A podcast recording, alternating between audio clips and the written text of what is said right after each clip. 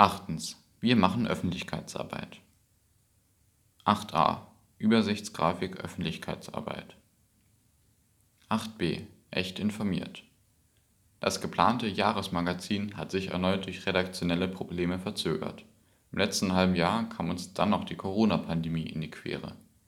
Jetzt sind die Abläufe so organisiert, dass wir die erste Ausgabe des Jahresmagazins Mitte Oktober herausgeben können.